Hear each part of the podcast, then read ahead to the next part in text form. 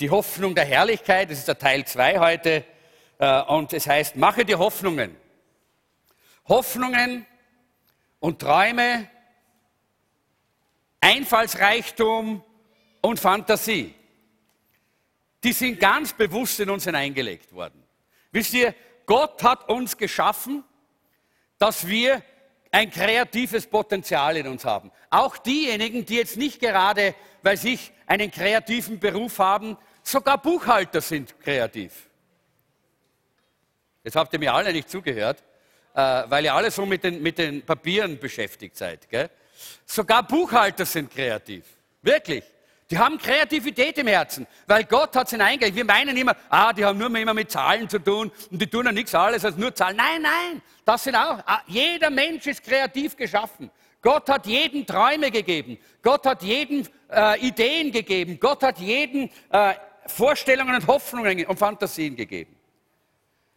Wir alle wollen etwas Besonderes aus unserem Leben machen. Jeder von uns möchte, dass sein Leben einen Sinn hat. Jeder von uns möchte, dass durch sein Leben etwas geschieht in dieser Welt und etwas bewegt wird. Jeder von uns möchte, dass sein Leben zählt in dieser Welt.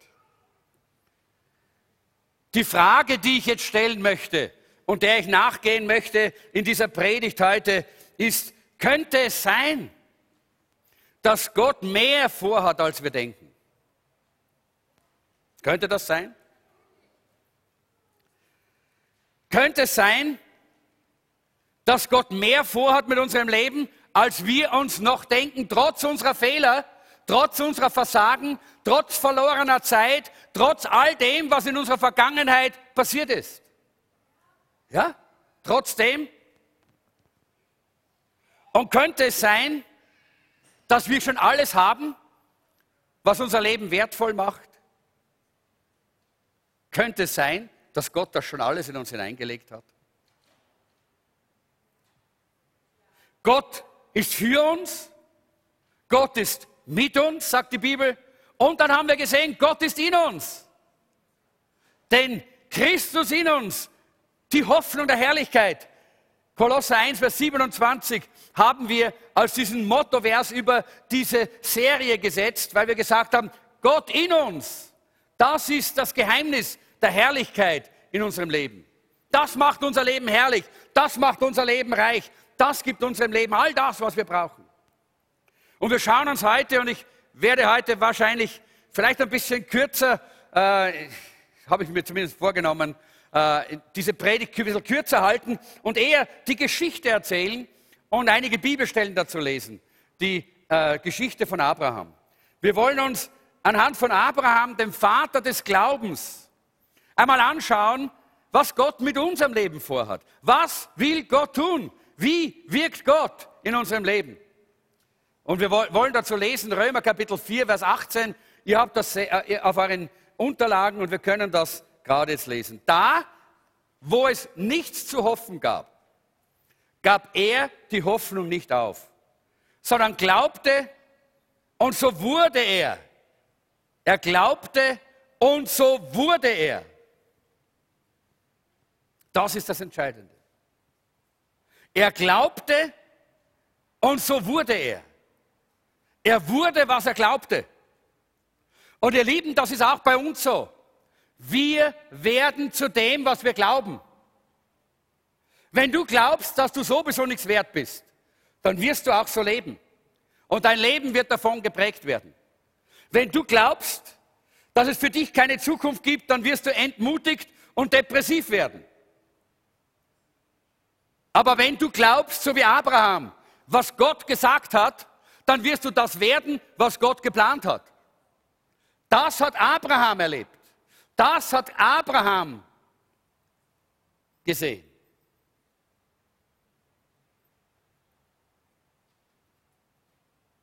Und das hat Abraham, das ist bei Abraham geschehen. Das heißt hier, Abraham glaubte und so wurde er, was wurde er?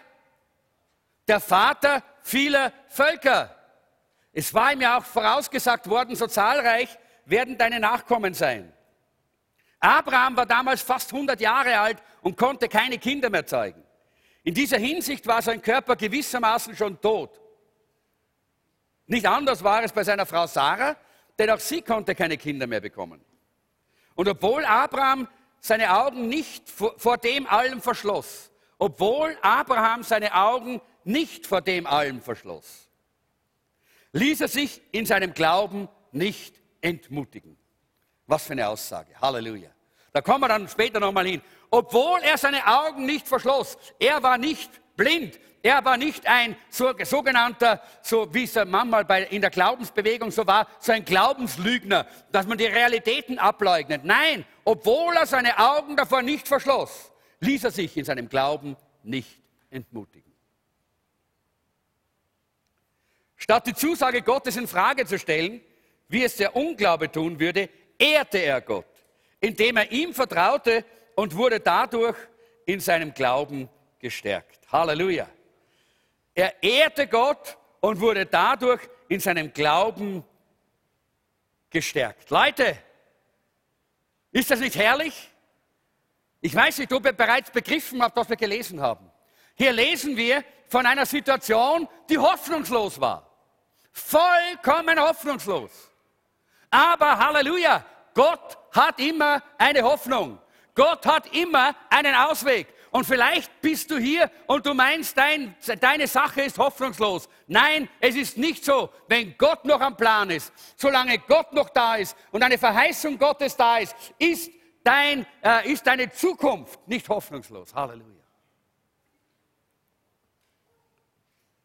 Der Predigtitel heißt, mach dir Hoffnungen.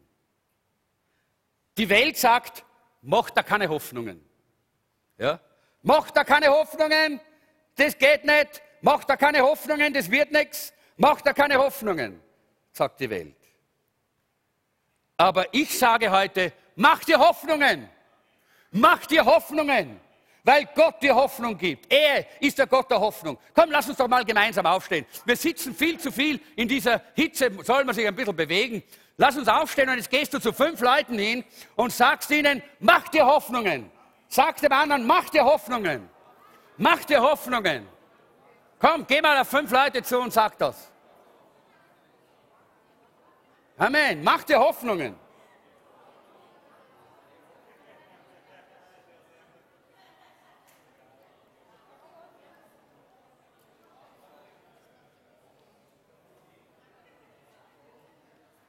Sag's besonders solchen, die müde ausschauen. Solche, die müde ausschauen, dann sagst du das zweimal. Okay? Gut, jetzt können wir, wieder, können wir wieder Platz nehmen. Jetzt haben wir uns bewegt, jetzt können wir dann sitzen. Super. Dann braucht man nicht herumlaufen während der Predigt. Jetzt können wir uns wieder hinsetzen und können wir in Ruhe die Predigt hören. Wunderbar. Was bedeutet das, wenn es hier heißt, Abraham hat auf Hoffnung geglaubt, wo nichts zu hoffen war? Was bedeutet das eigentlich? Und wenn wir den Römer Kapitel 4 anschauen, dann sehen wir, dass Paulus uns einen Überblick gibt über das, was da geschehen ist. Er gibt uns einen Überblick über das Leben von, von, von Abraham, über das, was Abraham erlebt hat. Wir sehen hier, so, ich würde mal so sagen, die Schlagzeilen. Ja? Wenn du nur immer die Schlagzeilen liest, und nicht das, was da steht, die Geschichte unter den Überschriften, dann wirst du nie genau wissen, was, wie das wirklich funktioniert hat. Wenn du ein Buch nimmst und nur die Überschriften liest, dann wirst du nicht wissen, was den Charakteren im Buch passiert ist. Du wirst nicht wissen, wie, wie die Dinge geschehen sind. Und wenn du die letzte Seite liest, dann fragst du dich, wie ist das dorthin gekommen? Aber wenn du auch dich mehr beschäftigst damit, dann wirst du erkennen, dass nicht nur die äh, die Überschriften wichtig sind. Paulus weist darauf hin, in den Versen 3 bis 5, dass wir nicht durch Werke gerecht werden. Er sagt, äh, Abraham ist nicht gerecht worden durch das, was er getan hat. Nein, er ist gerecht worden durch seinen Glauben. Und das ist eine ganz wichtige Aussage, die uns hier Paulus macht. Er schreibt an die Römer und er schreibt, die Römer waren wahrscheinlich ein bisschen gesetzlich geworden und haben ein bisschen geglaubt, sie können durch eigene Kraft ihr Leben erretten. Nein, Paulus sagt, nicht durch unsere eigenen Werke, sondern durch den Glauben werden wir gerettet. Das hat Abraham uns vorgelebt. Paulus äh, schreibt uns auch hier, dass Abraham der, Vater, der Stammvater der Heidenchristen ist. Das ist interessant. Abraham ist nicht nur der Stammvater der Juden äh, und der Israeliten. Nein, er ist auch der Stammvater der Heidenchristen. Lest mal Römer Kapitel 4 selber durch. Dort steht drinnen, äh, dass dadurch, dass er im Glauben gelebt hat, bevor er beschnitten worden ist. Dadurch wurde er zum Stammvater aller derer, die gläubig sind in dieser Welt. Aller Heidenchristen, aller derer, die aus allen Völkern gläubig sind an den lebendigen Gott, Jesus Christus in ihr Leben aufgenommen haben. Abraham ist dein Stammvater. Er ist dein Vorfahre, wenn du in deinem, in deinem Herzen Glauben an Jesus Christus hast. Er hatte Vertrauen auf das Reden Gottes. Und all das sind die Überschriften. Ja, es heißt hier immer wieder, und Abraham vertraute, steht in Römer Kapitel 4. Und Abraham vertraute. Wunderbar. Und Abraham vertraute. Und er hoffte und er vertraute und er, und er ehrte Gott mit seinem Glauben. Aber wisst ihr, wenn wir immer nur die Überschriften lesen, dann können wir falsch liegen. Wenn du zum Beispiel einen Sportler siehst, ich schaue mir manchmal ganz gerne ein Tennisspiel an, weil ich früher auch mal ganz gern Tennis gespielt habe. Und wenn ich dann sehe, wie die da Tennis spielen, dann schaut das so locker aus. Ja? Das schaut aus, das ist ja eh, ist eh einfach. Ist ja gar nichts dabei. Das kann doch jedes Kind, oder? Tennisschläger, Ball und Bung, geht schon. Na, und dann gehe ich auf den Court, ja? Und dann geht es und der Ball ist irgendwo anders. Es geht nicht. Es funktioniert nicht. Warum? Weil ich nur die Überschrift gesehen habe. Ich habe nur gesehen, dass der den anderen innerhalb von einer halben Stunde besiegt hat. Wir sind 6 zu, 6 zu 2, 6 zu 2, 6 zu 2 und aus war's. Okay, gut. Der hat das sehr schnell gemacht. Und dann sagst du, super, das ist ja für dich klar. Du, das ist ja locker, gell? Und der sagt dann, warte mal. Aber du hast nicht gesehen, wie viele Stunden ich jeden Tag trainiere. Aber du hast nicht gesehen, wie ich schwitze, wenn es im Sommer heiß ist und ich trotzdem trainiere. Und wie mir die Suppe runterrinnt im Winter, äh, im, im, äh, wenn es regnet im Sommer und ich draußen trotzdem trainiere. Und im Winter, wenn ich in der Halle bin, wie mir die Luft so knapp wird, weil ich so lange trainiere, bis der Sauerstoff aufgebraucht ist. Du siehst nicht meine Probleme. Du siehst nicht das, was dahinter steht. Du siehst nur die Schlagzeile. Du siehst nur die Überschrift. Und Leute, genauso geht es uns mit dem Abraham. Wenn wir nur Römer Kapitel 4 lesen, dann schaut es aus wie, boah, der Abraham, ein lockeres Leben hat er gehabt. Und durchmarschiert ist er. Ja, der Vater des Glaubens ist ja logisch. Der hat im Glauben gehabt vom Anfang bis zum Ende. So geht's eben. Das ist es, genau. Und dann werden wir entmutigt. Denn wir sagen, ich bin nicht so einer. Ich kann das nicht. Aber Gott sei Dank kennen wir die Geschichte, die dahinter steht. Denn wir haben ja nicht nur Römer Kapitel 4, sondern wir haben auch 1. Mose Kapitel 12, die Geschichte von Abraham. Und wisst ihr, wenn der Abraham zum Paulus, äh, den Paulus getroffen hätte und er hätte diese, äh, dieses Römer 4 ihm vorgelesen, dann hätte der Abraham gesagt, mein lieber Paulus, so einfach war das nicht, wie du das darstellst. Das klingt sehr schön und sehr gut und du hast die wesentlichen Dinge gut getroffen. Aber so einfach war das nicht. Da, da ist viel anderes dahinter gesteckt. Und das wollen wir uns jetzt einmal anschauen. Was da alles dahinter gesteckt ist bei, bei, bei, diesem, bei, diesem, bei dieser Hoffnung, bei dieser Hoffnung und diesem Glauben des Abraham. 1. Mose Kapitel 12. Ihr wisst ja, Gott spricht zu Abraham und er beruft ihn. Und er sagt im ersten Vers, Geh fort aus deinem Land, verlass deine Heimat und deine Verwandtschaft und zieh in das Land, das ich dir zeigen werde. Zieh in das Land, das ich dir zeigen werde. Das ist auch so typisch für Gott.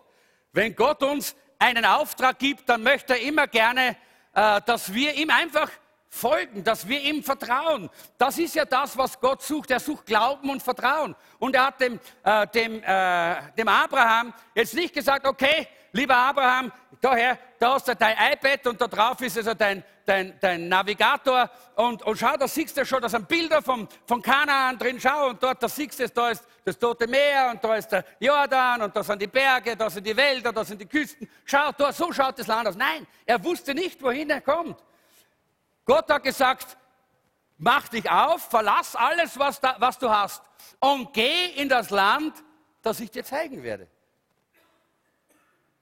Das ist nicht unbedingt jetzt eine Urlaubsfahrt, oder?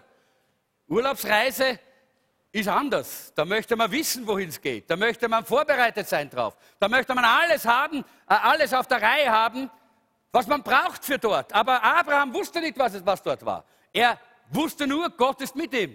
Und, Gott ist, äh, und wenn er Gott gehorsam ist, dann geht Gott mit ihm, dann braucht er keine Angst haben. Und Abraham war gehorsam. Wir lesen hier, Abraham war gehorsam. Im Vers 4 heißt es, Abraham gehorchte und machte sich auf den Weg.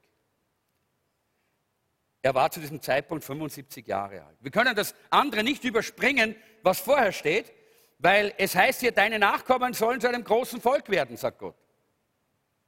Ich will dir viel Gutes tun. Deinen Namen wird jeder kennen und mit Achtung aussprechen.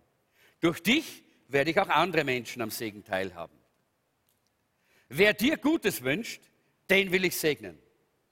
Wer dir aber Böses wünscht, den werde ich verfluchen.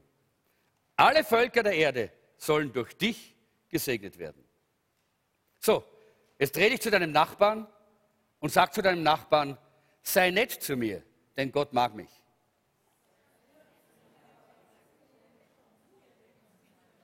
Ja, es ist so. Wenn du ein, ein, äh, wenn du ein Nachkomme Abrahams bist, dann gilt auch für dich diese Verheißung. Wer dir Böses wünscht, den wird Gott verfluchen. Und wer dich segnet, den wird Gott segnen.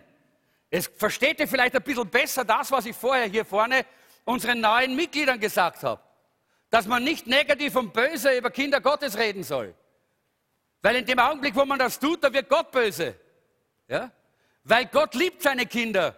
Und Gott liebt die, die, Nachkommen Abrahams. Und Gott hat eine Verheißung gegeben. Und Gott hat gesagt, so werde ich es machen. Alle, die negativ und böse reden, über dich und über deine Nachkommen, über auch uns, wenn du ein Nachkomme Abraham bist und du bist der Nachkomme Abrahams.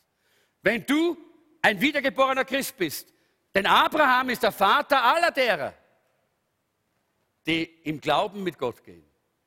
Und dann hat Gott gesagt, wenn jemand böse über dich redet, also wenn jemand dir flucht, dann wird er dem auch einen Fluch geben. Ein Fluch wird über den kommen.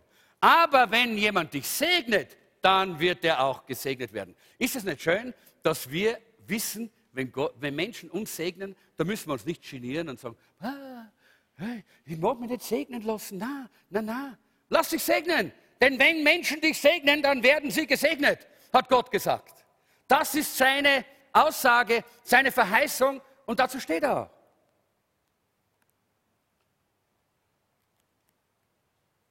Wenn man Römer 4 liest, dann ist Abraham ein Held. Wenn man 1. Mose 12 bis 21 die Kapitel liest, dann ist Abraham ein Mensch wie du und ich. Und das ist das Wunderbare mit der Bibel.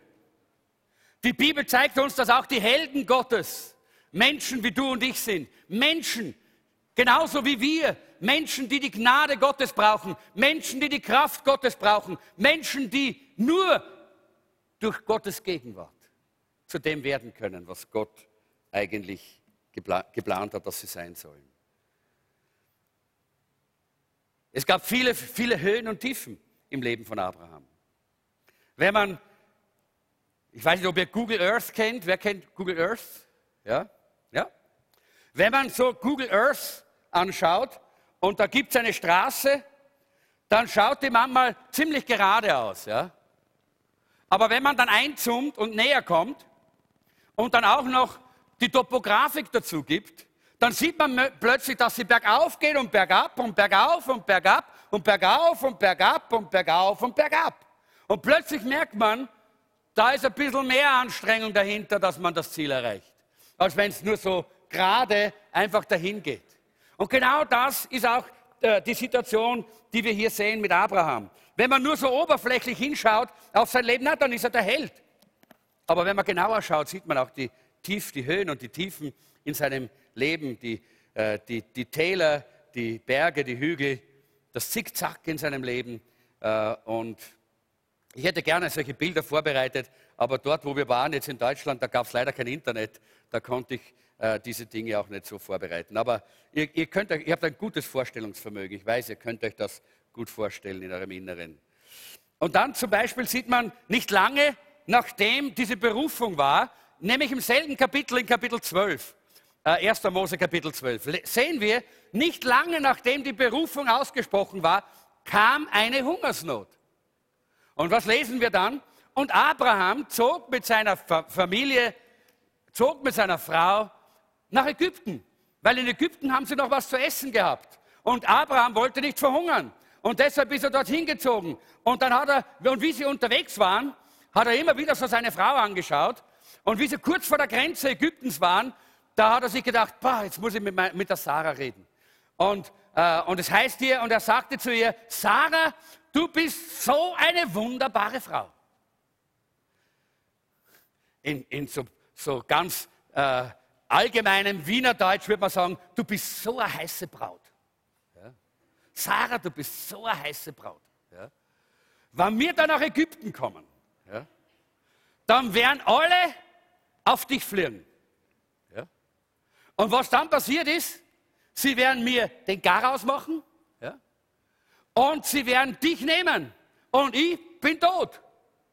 Und deshalb, Sarah, weißt was? Wenn wir nach Ägypten kommen, dann sagst du, du bist meine Schwester und nicht meine Frau. Schaut mal, der Mann des Glaubens. Ja? Schaut mal den Vater des Glaubens an, der in diesem Augenblick einfach sagt, hey, meine Frau ist zu schön. Und manche Männer müssten das sagen, meine Frau ist zu schön für mich. Ja, okay. Ja, aber wisst ihr, war auch ein Kompliment für die Sarah, oder? Männer, macht doch eurer Frau auch mal so ein Kompliment. Ja? Und sagt, du bist so schön, mit dir träume ich gar nicht auf die Straßen. Weil die anderen Männer werden alle kommen und dich wegreißen von mir. Was für ein Kompliment, hä? Aber das war nur die positive Seite der ganzen Geschichte. Zum anderen hat er gesagt, du sag jetzt, dass du meine, dass du meine, äh, meine Schwester bist. Er hat gelogen und hat seine Frau zur Lüge angeleitet. Und im, im, äh, im Römerbrief Kapitel 4 steht, er gab Gott die Ehre durch seinen Glauben und verherrlichte Gott. Das steht von demselben Mann. Und wir wollen jetzt, ich habe die, die Bibelstelle, könnt ihr selber nachlesen. Und dann, versteht ihr, plötzlich, plötzlich dann, als sie in Ägypten sind, die Sarah sagt das, dass sie die Schwester ist. Und der Pharao der wirft ein Auge auf sie. Der, der, der sieht, wie schön sie ist. Sie muss wirklich schön gewesen sein, oder? Äh, und deshalb nimmt er sie in seinen Harem hinein. Und stellt dir mal vor, das muss ich vielleicht einmal fragen, wer hat Probleme zu glauben, dass die Bibel die Wahrheit ist? Du hast das Problem, die, äh, zu glauben, dass die Bibel die Wahrheit ist? Hier ist nämlich die Antwort. Wie würde Gott es sonst machen, dass er bei einem seiner Helden so einen Mist hineinschreiben lässt, wenn das nicht die Wahrheit wäre. Wenn er nicht damit zeigen möchte, ich sage euch die Wahrheit, Leute. Ich zeige euch nicht nur irgendwelche schöne religiösen Bilder, nicht nur Kirchenbilder und Kirchenfürsten und Kirchenheilige. Nein, ich zeige euch Menschen wie du und ich. Aber sie sind Helden des Glaubens. Und das zeigt uns umso mehr, dass die Bibel Gottes Wort ist und dass die Bibel wirklich die Wahrheit ist. Die Bibel ist voll mit menschlichen Helden und nicht Superhelden. Da gibt es keinen Superman mit dem S oder Spider-Man oder Catwoman oder wie sie alle heißen, nicht? Nein, gibt es alles nicht. Ganz normale Menschen wie du und ich. Aber sie sind Helden, so wie du und ich. Und das möchte ich damit unterstreichen. In den Versen 14 bis 20 lesen wir dann, als sie in Ägypten ankamen, war die Schönheit Sarais in aller Munde. Und dann als Vers 16. Der Pharao ließ, ähm, machte Abraham ihretwegen viele Geschenke. Leute, und der sagt noch immer nichts. Schafe, Kühe, Esel, Kamele, Sklaven, Sklavinnen. Er, er, er, er kassiert das alles. Er lässt sich da vom Pharao beschenken. Seine Frau ist im Harem des Pharaos. Hey, meine Güte, huh! Ich kann mir das gar nicht vorstellen, dass jemand die Jeanette in sein Harem nimmt und mich beschenkt und ich lasse das zu. Versteht ihr? Na, dem darf ich ordentlich was abreiben. Nicht? Aber der Abraham lässt das alles zu, weil er keinen Glauben hat in diesem Augenblick. In diesem Augenblick hat er eine Glaubenskrise und auch Männer des Glaubens, auch Frauen des Glaubens, auch sogar der Vater des Glaubens hatte eine Glaubenskrise in diesem Augenblick. Er hat nicht geglaubt und vertraut, dass Gott sie dort bewahren kann und dass Gott sie dort beschützen kann. Er hat es in die eigene Hand genommen, hat geglaubt, er muss es tun. Und wir wissen, was geschehen ist. Äh, es war dann so, der Herr bestrafte, Vers 17, doch der Herr bestrafte den Pharao und seinen ganzen Palast mit einer schweren Krankheit wegen Sarai, Abrahams Frau. Der Pharao ließ Abraham rufen und machte ihm heftige Vorwürfe. Was hast du mir da angetan? Warum hast du mir nicht gesagt, dass sie eine, deine Frau ist? Warum hast du behauptet, dass sie sei deine Schwester, sodass ich sie mir zur Frau genommen habe? Hier hast du deine Frau, nimm sie und verschwinde. Und er ließ Abraham und seine Frau mitsamt ihrem Besitz von einigen seiner Soldaten aus dem Land bringen. Wie beschämend! Wie beschämend! Aus dem Land ausgewiesen, hinaus eskortiert von der Polizei. Was für eine Schande eigentlich für diesen Abraham, für diesen Mann des Glaubens. Und doch heißt es, Abraham ließ sich in seinem Glauben nicht entmutigen, heißt es in Römer Kapitel 4. Und es heißt, er gab Gott die Ehre und er verherrlichte Gott. War er der Vater des Glaubens? Ja, er war es. Auch wenn er durch Höhen und Tiefen gegangen ist. So wie wir. Und Abraham kommt aus dieser dummen Situation wieder raus. Und Gott wollte ja aus Abraham, das haben wir schon gelesen, ein großes Volk machen. Das Problem war, dass der Abraham und die Sarah zu dem Zeit nicht mehr das nötige Equipment gehabt haben, um das wirklich umzusetzen. Sie waren nämlich alte Leute zu dem Zeitpunkt schon über 80 und da war es einfach schon ein Problem, Kinder zu kriegen, nicht? Und die Frage ist, hast du dich vielleicht auch schon manchmal so gefühlt, dass du gewusst hast, Gott hat was vor in deinem Leben, er will was machen, aber du fühlst dich so ohnmächtig. Du hast nicht das, was notwendig ist, damit das geschehen kann. Es fehlt dir eigentlich menschlich die Voraussetzung dafür. Und genau da beginnt der Glaube und die Hoffnung Abrahams. Und genau da sehen wir, wie Hoffnung dort ist, wo nichts zu hoffen ist. Das ist eine Haltung, eine Entscheidung, die wir treffen können. Wir nehmen diese Haltung ein. Wir machen uns Hoffnungen. Ja, wir wollen uns Hoffnungen machen, weil Gott uns einen Plan, äh, Gott einen Plan hat für uns. Zu der Zeit war er schon 86, äh, hat zehn Jahre lang gewartet und es ist immer noch kein Nachkommen in Sicht gewesen. Und manchmal macht uns der Herr Verheißungen, auch uns als Christen, im Gottesdienst, in der Predigt, durch ein prophetisches Wort. Wenn wir die Bibel lesen, Gott redet in der stillen Zeit zu uns und er macht uns Verheißungen, er gibt uns ein Wort, er zeigt uns, was er tun möchte in unserem Leben und dann geschieht es nicht. Wer hat das schon mal erlebt? Und dann wartet man eine Woche und zwei Wochen und ein Monat und zwei Monate und ein Jahr und zwei Jahre und es geschieht nicht. Und wisst ihr, dann ist oftmals das Problem so groß, dass die Hoffnung weg ist, dass der Glaube weg ist, dass man es auf die Seite legt und einfach nicht mehr als ernsthafte Verheißung Gottes sieht. Und gerade so äh, war es mit Abraham und mit Sarah. Und Gott hat sich gedacht, naja, jetzt ist Zeit, dass ich da mit dem Burschen da unten wieder einmal plaudere und ihn ermutige. Und wir sehen in Kapitel 15 äh, dann, äh, wie Gott mit ihm redet. Aber Abraham hat so eine Konversation mit Gott schon gehabt. In Kapitel 13 lesen wir das. Nach der Trennung von Lot äh, hat Gott auch zu ihm geredet. Er hat gesagt, ich mache dich zum großen Volk. Du wirst viele Nachkommen haben. Ich werde dich segnen. Und jetzt redet Gott wieder mit ihm. Und Gott sagt, ja, ich will dich, will dir, ich werde dir, werd dir ein großes Land geben und ein großes Erbe und ich werde dich segnen, sagt hier Gott. Und dann lesen wir in 1. Mose 15, 2 bis 3. Da sagt Abraham entgegnete, ach Herr mein Gott, was willst du mir denn schon geben? Du hast mir keinen Sohn gegeben und ohne einen Nachkommen sind alle Geschenke wertlos. Ein Diener meines Hauses, Eliezer von Damaskus, wird meinen ganzen Besitz erben. Was, der, was sagt der Abraham? Ich sehe keinen Sohn, Du hast zwar gesagt, ich kriege an, aber da ist keiner da. Ich kann mir gar nicht vorstellen, wie soll das geschehen? Es gibt keine Möglichkeiten mehr, da gibt es nichts mehr. Wie soll denn das kommen? Und wisst ihr, es ist immer schwer, wenn Gott redet und wir nicht die Dinge sehen, dass wir dann die Hoffnung festhalten.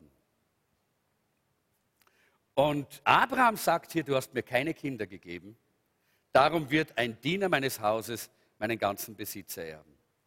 Und im Römer Kapitel 4, da schreibt Paulus, Abraham ließ sich in seinem Glauben nicht entmutigen. Stellt euch das mal vor. Das ist, was Paulus aus dieser ganzen Geschichte sieht. Abraham ließ sich in seinem Glauben nicht entmutigen. Und doch sehen wir ihn hier, dass er einen glaubensschwachen Moment gehabt hat.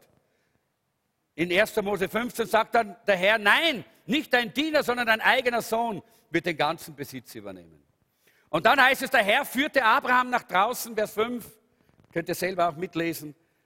Er führte ihn nach draußen und sprach zu ihm, schau hinauf zum Himmel.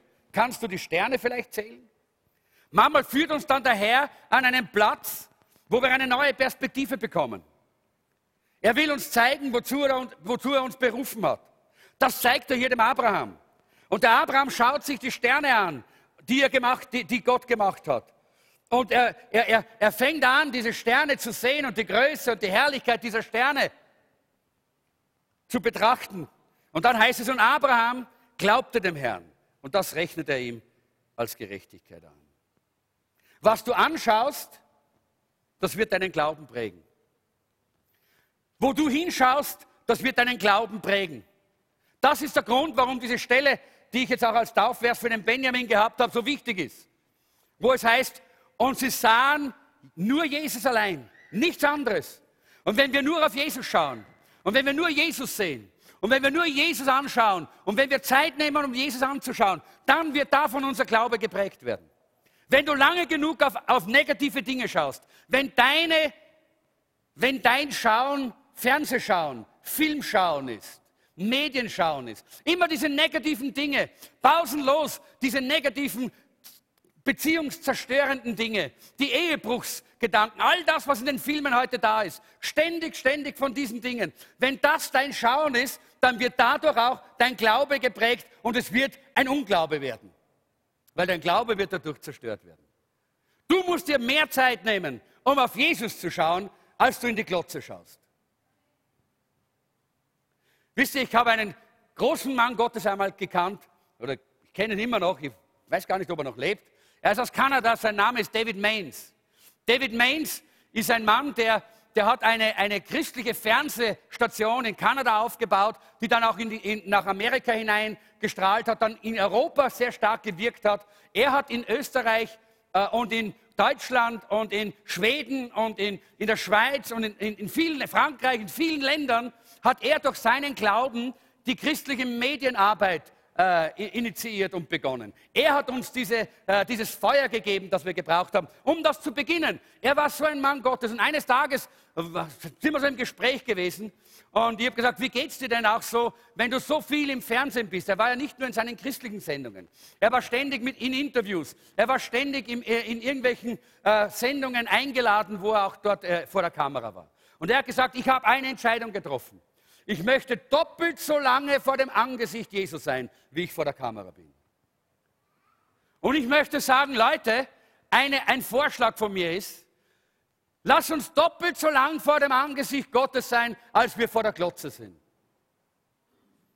Ich weiß, jetzt sind einige kleiner geworden ein bisschen, weil sie sagen, so viel Zeit habe ich ja nicht. dann möchte ich sagen, dann bitte, dann denk doch noch einmal nach, Womit möchtest du deinen Glauben stärken? Was soll deinen, dein, was soll deinen Glauben bewirken? Was du anschaust, das wirst du glauben. Das, was du über die Augen hineinlässt, wird dein Leben erhellen oder verdunkeln, wird dein Leben stärken oder schwächen, wird deinem Leben entweder Kraft geben oder du, es wird dir Kraft rauben. Und deshalb ist es so wichtig, Leute, dass wir hier klare Entscheidungen treffen für unser Leben und dass wir in unserem Leben hier nicht einfach alles laufen lassen. Denn Abraham, er schaute die Dinge an, die Gott ihm zeigte. Und da hat Gott ihm den Glauben gestärkt. Und die Hoffnung ist gewachsen. Und die Hoffnung ist gewachsen. Sag zum Nachbarn, mach dir Hoffnungen.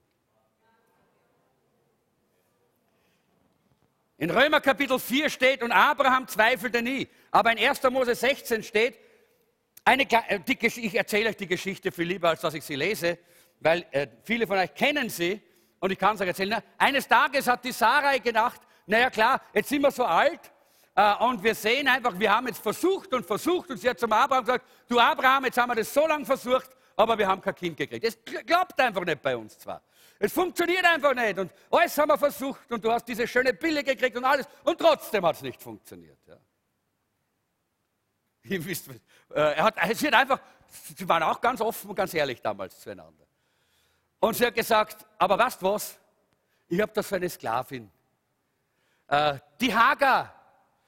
Und weißt du, ich gebe dir die Hagar ins Bett und du kannst mit ihr schlafen und dann kann ich über die Hager einen Nachkommen bekommen. Naja, und der Abraham hat gesagt, naja, das Opfer bringe ich gern. das Opfer bringe ich gern. Ja, wenn du meinst, ja, okay, gut. Alles, was notwendig ist, nur damit das Ziel erreicht wird, nicht? Und er hat mit der Hager geschlafen. Und die Hager ist schwanger geworden. Wir, kennen, wir wissen das, ja. Und die Hagar hat den Sohn geboren, den Ismael. Und was, wir wissen, dass dieser Sohn, der Ismael, ein großes Problem war für die Familie des Abraham, weil sowohl die Hagar als auch der Ismael waren dann gegen die Sarah und dann später den, den Isaac, den verheißenen Sohn. Und, und heute noch sind die Araber verfeindet mit den Israeliten, weil immer noch ist das diese historische Feindschaft, weil das war ja nicht geplant von Gott. Das war ja nicht geplant von Gott. Und diese Feindschaft ist vom Anfang weg hineingekommen. Naja, und wie war es dann? Und als Hagar merkte, dass sie schwanger war, verachtete sie ihre Herrin Sarah. Und da machte Sarah Abraham einen Vorwurf. Das ist alles deine Schuld. Na, das ist so, wie die Frauen das immer machen, nicht? nicht? nicht, okay. Aber klar, das ist immer deine Schuld, ja, klar, deine Schuld. Ja. Und, äh, und dann, der Abraham reagiert, wie Männer immer reagieren. Na was? Kannst ja machen, was du willst. Ist deine Sache. Ist deine Sklavin. Tu, was du willst. Ja? Ich, ich habe da nichts damit zu tun. Ja? Das ist so typisch für Mann und Frau. Ja? Äh, und genauso waren Abraham und Sarah. Sie waren ganz normal wie Mann und Frau und haben genau dieselben Dinge durchgemacht hier, die auch wir oftmals durchmachen in unseren Beziehungen. Und hier sehen wir, dass dieses Problem dann gelöst wurde, dass äh, die, ha die Hagar weggeschickt wurde. Wir sehen dann, dass sie dann weggegangen ist, mit, auch mit dem Ismael. Aber es heißt hier, und Abraham ließ sich in seinem Glauben nicht entmutigen. Und er gab Gott die Ehre und verherrlichte Gott. Hat er hier Gott verherrlicht? Hat Abraham Gott verherrlicht, indem er seine Frau zur Lüge angeleitet hat? indem er selber gelogen hat? Hat, Gott, hat Abraham Gott verherrlicht, indem er mit der Sklavin seiner Frau geschlafen hat? War das die äh, Verherrlichung Gottes? Und trotzdem steht es im Römerbrief. Und trotzdem finden wir diese Aussage hier. Und ich denke, es ist sehr wichtig, dass wir nie, nicht, nicht aufhören mitzudenken. Denn jetzt ist es interessant, dass nämlich hier 13 Jahre später, 13 Jahre später, Gott wiederkommt. 13 Jahre später, das heißt 99 Jahre war er dann, der, der Abraham. Die biologische Uhr war lang schon abgelaufen, ja, äh, für die Zeugung eines Kindes. Und jetzt, und ist bei der Sarah auch nichts mehr los. Und jetzt sagt Gott, und jetzt, jetzt sollst du den Sohn kriegen. Und ich will euch überreich segnen. Und jetzt denkt man sich, das ist in, äh, in, äh, in 1. Mose 17, die Verse 15 bis, bis 18, und jetzt denkt man sich, ja, und jetzt muss er doch auf die Knie fallen, muss sagen, oh Gott, ich danke dir. Er ist ja der Vater des Glaubens, gell? Und wisst ihr, was er macht? Abraham warf, Vers 17, Abraham warf sich vor Gott auf sein Gesicht, doch insgeheim, insgeheim lachte er. Wie kann ich mit 100 Jahren noch Vater werden, fragte er sich. Und Sarah ist 90 Jahre alt, wie kann sie da noch Kinder bekommen? So in der Art, aber Gott, ich bin ja schon eingerostet, ich bin müde, ich bin alt. Und die Sarah auch. verstaubt. Soll da noch was werden? Aber laut hat er zu, zu Gott gesagt, bitte erhalte Ismael am Leben. Und manchmal ist es so, dass wenn die Zeit vergeht und wir haben Verheißungen Gottes bekommen und die Zeit vergeht und es ist noch nicht geschehen, dass, es, dass wir in der Gefahr stehen, die Dinge selber in die Hand zu nehmen. Dinge selber zu tun, glauben, dass wir das tun können, dass wir es auch machen können. Vielleicht ein bisschen, nicht ganz so gut wie Gott, aber trotzdem, wir können es schaffen. Nicht? Also wenn ich jetzt gebetet habe für einen Mitarbeiter und Gott schickt mir nicht den Mitarbeiter, okay, dann suche ich mir halt einen. Ich mache halt ein Projekt aus ihm. Ich werde ihn schon hinbiegen, dass er zu dem wird, was ich, was ich haben möchte. Nicht? Oder in irgendeiner Art, wenn, ich, wenn, ich, wenn Gott mir nicht den Job gibt, den ich gerne haben möchte, na dann werde ich mir schon einen Job suchen und ich werde den Job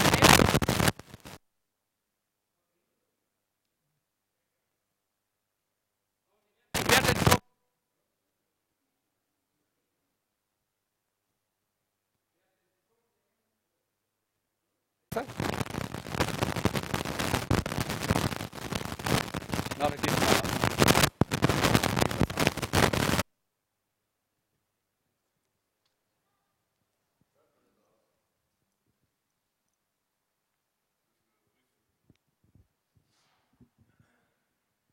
sehr oftmals ist es dann so, dass wir, dass wir, äh, dass wir glauben, wir müssen das selber und dann werden wir uns selber das schon, schon zimmern und richten. Und zu guter Letzt merken wir, wie wir dabei immer in Probleme hineinschlittern. Von einem Problem zum anderen, von einem Problem zum anderen. So ist auch mit Sarah und mit, äh, und mit Abraham letztendlich gegangen. Und interessant ist, ich glaube, dass Gott hier zwischen den Zeilen sagt, Abraham, der Grund, warum ich dich so lange warten habe lassen, ist, ich wollte dich etwas über Hoffnung lehren. Denn Abraham sollte lernen zu hoffen, wo keine Hoffnung mehr war. Und das war dann der Glaube, der ihm auch zur Gerechtigkeit angerechnet worden ist. In Römer 4 heißt es im Vers 19 immer wieder, Abrahams Glaube blieb unerschüttert. Und da habt ihr jetzt ein, ein Blank, das könnt ihr ausfüllen. Aber er hatte ja gelogen. Abrahams Glaube blieb unerschüttert, aber er hatte mit der Sklavin seiner Frau geschlafen. Doch Abrahams Glaube blieb unerschüttert, heißt es. Aber er hatte gelacht über Gottes Zusage. Also was ist jetzt hier der Schlüssel? Was ist jetzt hier der Schlüssel? Jetzt habe ich euch vieles erzählt darüber und man könnte meinen, ich habe den Abraham diskreditiert, habe ich nicht gemacht. Was ist der Schlüssel für das alles? Wo finden wir hier die Antwort für unser Leben, dass wir Hoffnung haben können und dass wir uns Hoffnungen machen können? Römer, der Römerbrief, Römer Kapitel 4 ist von Gott inspiriert. 1. Mose äh, ist auch inspiriert. Soll ich euch nochmal die Blanks sagen? Das erste Blank ist, aber er hatte gelogen. Das zweite Blank ist, aber er hatte mit der Sklavin seiner Frau geschlafen. Das dritte Blank ist, aber er hatte gelacht über Gottes Zusagen.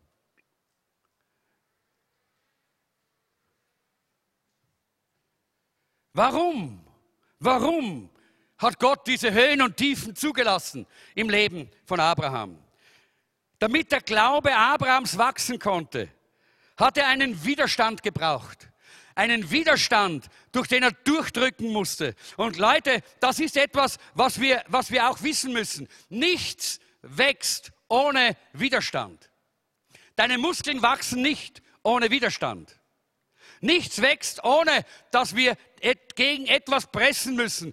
Da wächst dann unser Glaube, auch unser Können, auch, unser, auch unsere Fähigkeiten wachsen, wenn wir durch größere Herausforderungen durch, äh, durchgehen. Genau das war bei Abraham der Fall. Sein Glaube ist gewachsen dadurch, dass er durchdrücken musste. Nichts wird stärker ohne Widerstand. Auch eine Ehe nicht. Glaub nicht, dass eine Ehe stark wird, wenn es nicht Konflikte gibt, wenn es nicht Auseinandersetzungen gibt, die man gemeinsam lösen kann und miteinander durchgeht. Das macht eine Ehe stark. Ich glaube nicht an die sogenannten glücklichen Ehen, wo die beiden sagen, wir haben nie einen Streit gehabt, wir haben nie eine Auseinandersetzung gehabt. Denn das ist keine starke Beziehung. Und Gott sagt hier zu jemandem heute, das habe ich so stark empfunden, wie ich mich vorbereitet habe. Du bist dabei, die Hoffnung zu verlieren. Halte deinen Glauben fest. Dein Glauben muss im Gegenwind gestärkt werden. Und, obwohl, und dann heißt es im, äh, im äh, Römer Kapitel 4, obwohl Abraham seine Augen nicht vor dem allen verschloss, ließ er sich in seinem Glauben nicht entmutigen. Hoffnung und Glaube verschließt nicht die Augen vor den Tatsachen. Das ist ganz wichtig. Aber er aber rechnet mit dem übernatürlichen Eingreifen Gottes. Und das war was, was Abraham so einzigartig gemacht hat. Mitten in all seinen Versagen, mitten in all seinen Schwierigkeiten, hat er vertraut, dass Gott noch eingreifen wird. Das Wesen der Hoffnung ist, dass man die Fakten sieht, gegen die man steht und im Glauben zu Gott kommt damit. Und ich, ich möchte das mit dieser Schaukel vergleichen hier. Äh, darum habe ich dieses Bild der Schaukel hier gebeten, dass wir das nach vorne bringen. Die Hoffnungen zu machen, das ist so wie beim, wie beim, wie beim Abraham. Der Abraham heißt es, er hat Gott, äh, er hat, er hat Gott verherrlicht. Was heißt denn das? Er hat Gott verherrlicht. Wie ist denn das gegangen? Was hat er denn getan? Er ehrte und verherrlichte Gott in all seinen schwierigen Zeiten. In all dieser Zeit hat er Gott verherrlicht. Wie hat er denn das gemacht? Möglicherweise ist er mit erhobenen Händen durch sein Haus gegangen und hat Gott äh, gelobt und gepriesen. Wenn er ein, eine, eine, einen MP3-Spieler gehabt hätte, dann hätte er Lobpreismusik aufgele aufgelegt. Das heißt, er hat immer Gott verherrlicht. Er hat immer Gott die Ehre gegeben. Und das hat den Unterschied gemacht. Und ich möchte das jetzt einfach hier eben damit vergleichen, denn das ist so wichtig. Wisst ihr, die Herrlichkeit, das Wort Herrlichkeit und das Wort, das auch hier verwendet wird, Abraham verherrlichte Gott mit allem, was er getan hat, mit seinem ganzen Leben. Dieses Wort heißt im Hebräischen Kabot. Und wisst ihr, was Kabot heißt? Es ist übrigens 376 Mal in der Bibel zu finden, dieses Wort Kabot. Dieses Wort heißt übersetzt Gewicht. Gewicht. Gewicht. Abraham hat ein Gewicht in sein Leben hineingebracht durch seinen Lobpreis, durch seine Beziehung zu Gott, indem er auf Gott geschaut hat und Gott geehrt hat. Und jetzt möchte ich so wie, die, wie diese Schaukel sehen. Auf der einen Seite, jetzt nehmen wir das Mädchen dort, auf der einen Seite, wenn wir da drei, äh, stell dir mal vor, dass da drei verschiedene Dinge dort sind. Drei Dinge, mit denen du immer zu tun hast. Die Tatsachen, dein Versagen und die Gefühle. Die Tatsachen, beim Abraham, du bist 100 Jahre, du hast keine Chance. Das ist die Tatsache. Und er hat sie nicht verleugnet. Oder vielleicht die Tatsache, du hast deinen Job verloren. Oder die Tatsache, dass du vielleicht äh, einfach nicht die Fähigkeiten hast, die du gerne haben möchtest. Das Versagen, das wäre das Zweite, was dann dort sitzt. Das Versagen, du hast mit Hager geschlafen, du hast gelogen. Versagen zieht dich nach unten. Es gibt vielleicht heute hier Leute, die genau in dieser Lebenssituation sind. Du hast durch Lüge dein Leben belastet oder durch andere Dinge, die, wo du weißt, ich habe versagt. Und das zieht dich hinunter und das zieht dich hinunter und das zieht dich ständig hinunter. Du hast einfach finanzielle Böcke geschossen und weißt nicht mehr, wie du rauskommst. Tatsache, Versagen und Gefühle. Und die Gefühle sind noch das Größte, was hinunterzieht.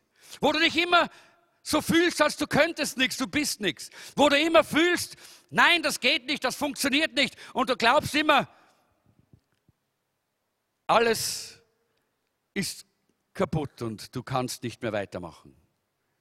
Vielleicht eine Beziehung, die gerade gebrochen ist, ein Bankkonto, das Schwindsucht hat.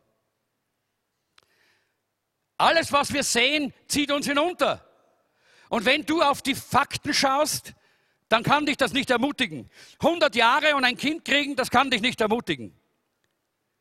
Wenn du auf dein Versagen schaust, gelogen, mit der, mit der Sklavin geschlafen, das kann dich nicht ermutigen, das kann dich nur hinunterziehen. Und wenn du auf, äh, auf deine Gefühle schaust, dann zieht es dich sowieso hinunter, weil die sind immer im Keller, die Gefühle, oder? Und genau das möchte uns hier auch diese Geschichte sagen. Abraham schaute auf Gott und er ehrte Gott. Er verherrlichte Gott, er pries Gott. Und diese Verherrlichung Gottes ist wie ein Gewicht. Und er hat das Gewicht auf Gott gelegt. Und er hat auf seine, die Sterne geschaut und nicht auf die Tatsachen. Er hat die Tatsachen nicht verleugnet, aber er, hat nicht, er ist nicht hängen geblieben bei den Tatsachen. Er hat auf Gott geschaut. Er hat sein Versagen nicht verleugnet, aber er hat auf Gott geschaut und Gott gepriesen. Er hat seine, seine Gefühle nicht verleugnet, aber er hat auf Gott geschaut und Gott gepriesen. Und damit ist das Gewicht immer stärker und immer stärker geworden. Und plötzlich wurden Gefühle, plötzlich wurde das Versagen, plötzlich wurde die Tatsachen aufgehoben durch das Gewicht der Herrlichkeit Gottes, das er durch seinen, seine Beziehung zu Gott und durch seinen Lobpreis geschaffen hatte. Und plötzlich heißt es dort, und Abraham glaubte Gott. Und plötzlich heißt es, und Abraham ehrte Gott. Und plötzlich heißt es, der Vater des Glaubens. Er hat den Glauben gehalten. Wisst ihr, er hat Gewicht gegeben und Gewicht gegeben und Gewicht gegeben, indem er dem, was Gott gesagt hat, mehr Gewicht gegeben hat als den Tatsachen. Indem er Gott gelobt und gepriesen hat für seine Güte und Barmherzigkeit, auch mitten im Versagen. Indem er von seinen Gefühlen weggeschaut hat und Gott geehrt hat dafür, dass er größer ist als unsere Gefühle. Ich möchte damit einfach hier abschließen. Äh, und ich möchte, dass wir heute einfach hier aus 2. Korinther 4, 16 bis 17 äh, das heute lernen. Darum geben wir nicht auf, sagt hier äh, Paulus. Darum geben wir nicht auf. Und ich möchte gerade solche heute besonders ansprechen, die in der Gefahr sind, aufzugeben. Gib nicht auf. Komm, sag zu jemandem neben dir, gib nicht auf. Gib nicht auf. Gib nicht auf. Gib nicht auf. Wenn unsere körperlichen Kräfte aufgezehrt werden, wird doch das Leben, das Gott uns schenkt, von Tag zu Tag erneuert. Denn unsere Bedrängnis, die schnell vorübergehend und leicht ist, verschafft uns eine ewige und über alle Maßen gewichtige Herrlichkeit. Wir richten unseren Blick nämlich nicht auf das, was wir sehen, sondern auf das, was jetzt noch unsichtbar ist. Denn das Sichtbare ist vergänglich, aber das Unsichtbare ist ewig. Ist das nicht ein herrlicher Vers? Wir richten unseren Blick auf das Unsichtbare, auf Gottes Dinge, auf Gottes Verheißung. Und ich möchte dich heute ermutigen und ich möchte uns als Gemeinde ermutigen. Lass uns nicht immer nur auf die Fakten schauen, die uns manchmal hinunterziehen. Lass uns nicht immer nur auf unser Versagen schauen und wir alle haben versagt und wir alle versagen immer wieder. Und es ist nicht dein letztes Versagen gewesen, das du gehabt hast. Aber du darfst über dein Versagen hinaus auf den barmherzigen und gnädigen und vergebenden Gott schauen und darfst damit wieder auf die ewigen Dinge schauen, auf Gottes Verheißungen und auf Gottes Zusagen. Und dann wird die Herrlichkeit Gottes in deinem Leben Gewicht sein. Es wird Gewicht sein. Es wird Gewicht sein. Und es wird mehr und mehr so sein wie bei der Schaukel. Das Gewicht wird auf der Seite sein, auf deiner Seite sein. Die Herrlichkeit Gottes wird dein Leben stabil machen. Die Herrlichkeit Gottes wird dein Leben äh, frei und froh machen. Die Herrlichkeit Gottes wird dich zu dem machen, was Gott gesagt hat, dass du sein sollst. Ein Mann des Glaubens, eine Frau des Glaubens. Gott hat große und gewaltige Dinge vor, durch dich zu tun. Lass uns gemeinsam aufstehen.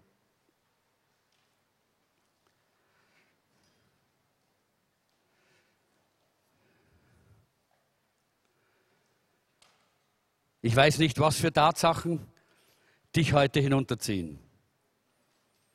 Du kannst die Tatsachen nicht verleugnen. Du kannst, dir nicht, kannst nicht die Augen verschließen vor den Tatsachen. Aber Gott hat einen Plan für dein Leben. Und dieser Plan ist in seinem Wort geschrieben. Schau auf seinen Plan. Nimm sein Wort ernst. Ich weiß nicht, welches Versagen dich plagt. Ich weiß nicht, welches Versagen es ist. Was du getan hast, was dich plagt und hinunterzieht. Jesus sagt, wenn wir unsere Sünden bekennen, ist er treu und gerecht und vergibt uns unsere Schuld und reinigt uns von aller Untugend. Alles Versagen kann Gott in unserem Leben wegwaschen, wegnehmen. Vielleicht hast, sagst du, ich habe so viel Zeit verloren. Ich habe so viel Zeit verloren, wo ich nicht gehorsam war, wo ich nicht den Weg Gottes gegangen bin. Abraham hat auch Zeit verloren, oder? 13 Jahre hat Gott nicht mit ihm geredet. Aber Gott hat alles wiederhergestellt, weil Abraham hat auf ihn geschaut. Abraham hat auf die Dinge Gottes geschaut. Abraham hat auf das Reden Gottes gehört. Abraham hat das Gewicht der Herrlichkeit Gottes in sein Leben hineingenommen. Möchtest du das heute auch tun? Dann lass uns heute vor den Herrn treten und sagen, wir geben deinem Wort mehr Gewicht als den Tatsachen, den Gefühlen und dem Versagen. Wenn du zu viel Gewicht auf die äußeren Dinge legst, dann wirst du nie ein Vater oder ein Mann oder eine Frau des Glaubens werden. Aber denke mal daran, wie viel Wunder Gott schon getan hat in deinem Leben. Was du Wunderbares schon erlebt hast mit dem Herrn. Was Gott alles getan hat für dich und in deinem Leben. Und schau auf diese Dinge. Und dein Leben wird von seiner Herrlichkeit wieder erfüllt werden. Christus in uns.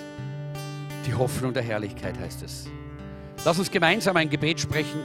Und ich möchte, dass wir alle miteinander, dass jeder das mitspricht. Weil ich glaube, dass es so wichtig ist, dass wir alle, nicht dieses, das nehmen wir noch, das ist noch nicht dran. Das kommt später. Ich möchte, dass wir gemeinsam einfach vor den Herrn treten und ihm jetzt eine Antwort geben. Sag, Herr, ich gebe dir die Ehre und ich verherrliche dich. Unabhängig davon, wie ich mich fühle, wo ich versagt habe, was die Tatsachen mir zeigen. Ich lege mehr Gewicht auf dein Wort und auf deine Gegenwart. Du hast einen wunderbaren Plan für mein Leben. Jetzt lass uns unsere Hände heben und den Herrn einfach einmal preisen. Halleluja. Danke, Jesus. Sag einmal Danke, Herr. Sag Danke, Herr. Danke, Jesus. Danke, Herr. Danke für deinen wunderbaren Plan. Danke, Herr. Danke, Jesus. Danke, Herr. Shaba Birio Sola Branda. Halleluja. Danke, Jesus. Danke, Jesus. Danke, Jesus. Danke, Jesus. Halleluja. Halleluja. Und ich möchte dir jetzt noch einmal zusprechen. Mach dir Hoffnungen. Mach dir Hoffnungen für dein Leben. Mach dir Hoffnungen für deine Zukunft. Mach dir Hoffnungen für deine Familie. Mach dir Hoffnungen für deinen Job. Mach dir Hoffnungen äh, für das, was Gott in deinem Leben geplant hat. Mach dir Hoffnungen. Denn Gott ist ein Gott, der zum Ziel kommt. Wenn er mit Abraham zum Ziel gekommen ist, dann wird er auch mit dir zum Ziel kommen. Und wenn Abraham der Vater des Glaubens genannt wird, dann kannst auch du zu einem Mann und einer Frau des Glaubens werden. Halleluja. Herr, ich danke dir dass du uns in diese wunderbare, herrliche Balance hineinführst. Dass deine Herrlichkeit so schwer und so stark in unserem Leben wird, weil wir im Lobpreis leben und in der Anbetung und weil wir dich ehren und auf dich schauen, Herr. Dass all die anderen Dinge unseres Lebens klein werden und blass werden, wenn deine Herrlichkeit in unser Leben kommt. Und dann wird dein Plan in unserem Leben in Erfüllung gehen. Und ich segne jetzt jeden Einzelnen, der hier ist. Und ich bitte dich, Herr, dass du uns hilfst, diesen Weg mit dir zu gehen. Halleluja. Halleluja. Und jetzt lass uns doch gemeinsam als Gemeinde dieses Gebet beten und dann können wir mit einem Lobpreis abschließen. Lass uns das gemeinsam jetzt beten, was Gott uns auch als Gemeinde geben möchte. Das, was ich gesagt habe, gilt nicht nur dem Einzelnen, sondern auch uns als Gemeinde, als Jesuszentrum. Und wir wollen das jetzt laut und deutlich auch proklamieren. Gott, hilf uns, die Menschen und die Gemeinde zu sein, wozu du uns berufen hast. Menschen, die immer aufbauen und nie abbrechen, die immer ermutigen und nie entmutigen. Eine Gemeinde und Menschen, die eine Botschaft der Hoffnung bringen, allen, denen wir begegnen, wo immer wir hingehen, im Namen Jesu. Amen. Amen. Amen. Lass uns dem Herrn einen kräftigen Applaus geben. Lass uns Gott noch loben und preisen mit einem Lobpreislied. Dann ist Zeit für das Café. Da könnt ihr Gemeinschaft haben, äh, einander segnen. Äh, unsere Gäste, äh, unsere Gäste, die das erste oder zweite oder Mal da sind, bitte kommt in den VIP-Corner.